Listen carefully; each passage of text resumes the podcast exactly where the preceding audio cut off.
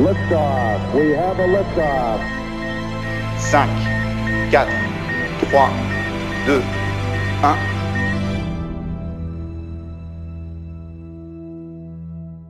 Il y a quelques mois, nous embarquions ensemble aux côtés d'une sonde au destin extraordinaire, la sonde Juno.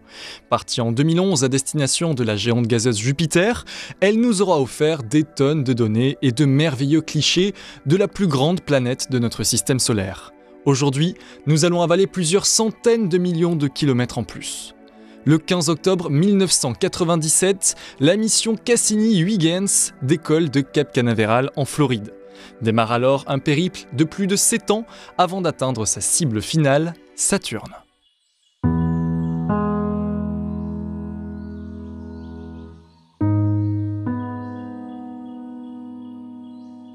Le projet est né au début des années 1970. À cette époque-là, la sonde Pioneer 11 est sur le point d'effectuer son premier survol de Saturne, et les missions du programme Voyager sont déjà en développement. Les survols de la planète aux anneaux par les premières sondes américaines nous ont offert de merveilleuses images de Saturne.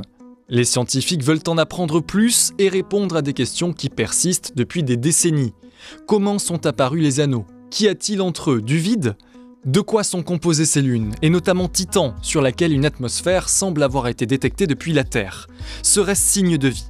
Toutes ces questions restées sans réponse, les agences spatiales américaines et européennes veulent enfin y répondre une coopération scientifique va naître entre l'Europe et les États-Unis. Dès le début des années 1980, les deux agences spatiales se répartissent le travail.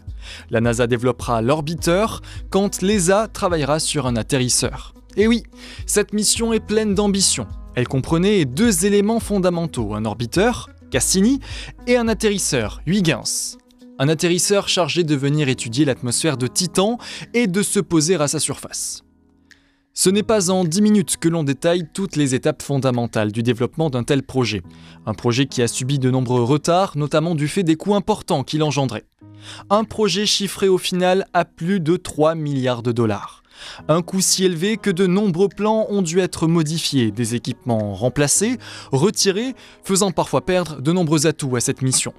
Il aura fallu près de 30 ans avant que la sonde ne prenne son envol le 15 octobre 1997. Pour lancer une sonde vers une planète externe de notre système solaire, il faut une chose, de la vitesse. Pour avoir suffisamment de vitesse, il faut de l'énergie. L'énergie est fournie par le lanceur grâce à la combustion de deux éléments, le combustible et le comburant, tous deux embarqués dans ces réservoirs. Ces éléments constituent une partie majeure de la masse de la fusée.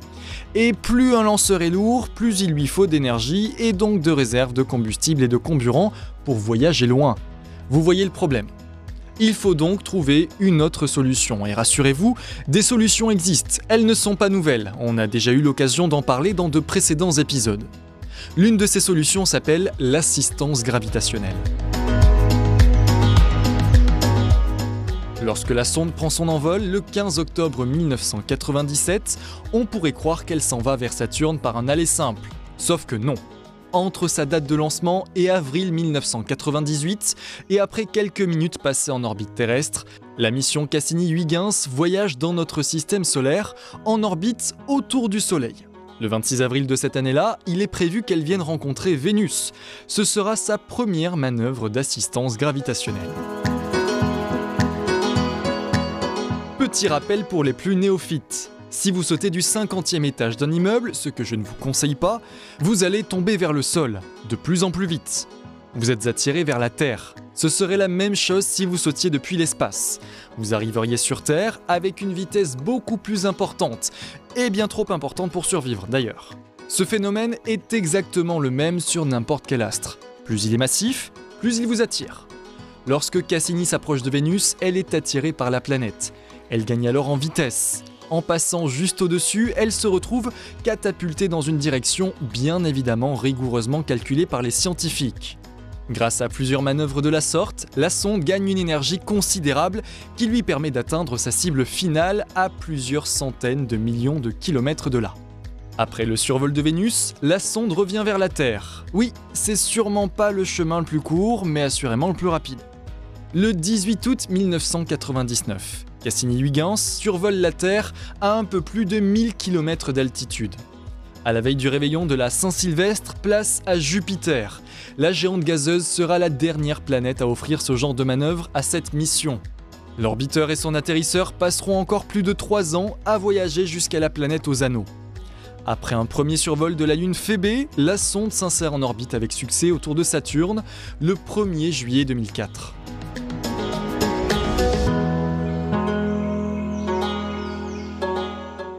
Sa mission ne fait alors que commencer. Après un survol rapproché de Titan le 26 octobre 2004, l'atterrisseur Huygens se sépare de son compagnon de voyage dans la nuit du 24 au 25 décembre. Il traversera l'atmosphère de Titan et se posera à sa surface le 15 janvier 2005. Après de longs jours de silence programmé, Huygens donne enfin signe de vie. Cette partie de la mission est un succès et de nombreux éléments scientifiques sont récoltés. La composition de l'atmosphère de Titan, la composition de son sol et même une photo qui est prise à sa surface. Pendant ce temps, la sonde Cassini poursuit son périple. Elle survolera durant sa mission les lunes Japé, Encelade, Hyperion, Dionée, Rhea, Hélène et Méthone. Et l'une d'elles intrigue sérieusement les scientifiques. Les lunes principales de Saturne sont observées depuis longtemps, depuis la Terre.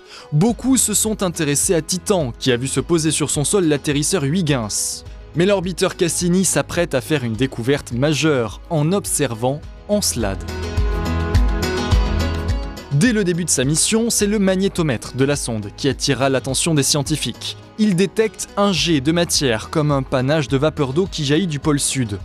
Peu de temps après, ce sont les caméras de Cassini qui capturent cet événement spectaculaire. La majorité des instruments de la sonde sont alors mis à contribution pour tenter d'identifier la nature de ces jets de matière ils détecteront de la glace d'eau. Encelade se trouve être une lune sur laquelle tombe de la glace d'eau semblable à de la neige. C'est notamment ce qui donne à cet astre la particularité d'avoir une surface si lisse à son pôle sud. Après de nombreuses années de recherche et d'approfondissement, un des instruments de mesure de Cassini permettra également de confirmer la présence d'eau liquide sous sa surface. Un immense océan d'eau salée sous la couche de glace épaisse de près de 30 km. Et ce, tout autour de la Lune. Après toutes ces découvertes, Cassini se rapproche de Saturne. L'un de ses nombreux objectifs était aussi d'étudier ses anneaux. L'un des instruments capables d'étudier la masse de la matière étonne les équipes en charge du projet. Les premiers éléments transmis par la sonde laissent paraître que la masse des anneaux serait beaucoup moins importante qu'attendu. Or, plus un objet serait massif, plus il serait vieux. Tout simplement parce qu'il aurait eu le temps d'attirer plus de matière. La première des réponses que l'on pourrait alors en tirer est que les anneaux de Saturne ne seraient pas aussi âgés qu'attendu. À l'approche de sa fin de mission, les équipes de scientifiques en charge du projet placent la sonde en orbite au plus près de la planète, entre son atmosphère et ses premiers anneaux. Une orbite cruelle et sans espoir pour la sonde qui inévitablement viendra frotter les couches denses de l'atmosphère de la planète. Pourtant, Cassini offrira encore aux scientifiques d'innombrables quantités de données jusqu'à la fin de sa mission. Ces survols rapprochés de Saturne permettront de confirmer que du vide se trouve entre la planète et ses anneaux. Des analyses du champ magnétique de la planète seront également faites et de nombreuses découvertes en découleront.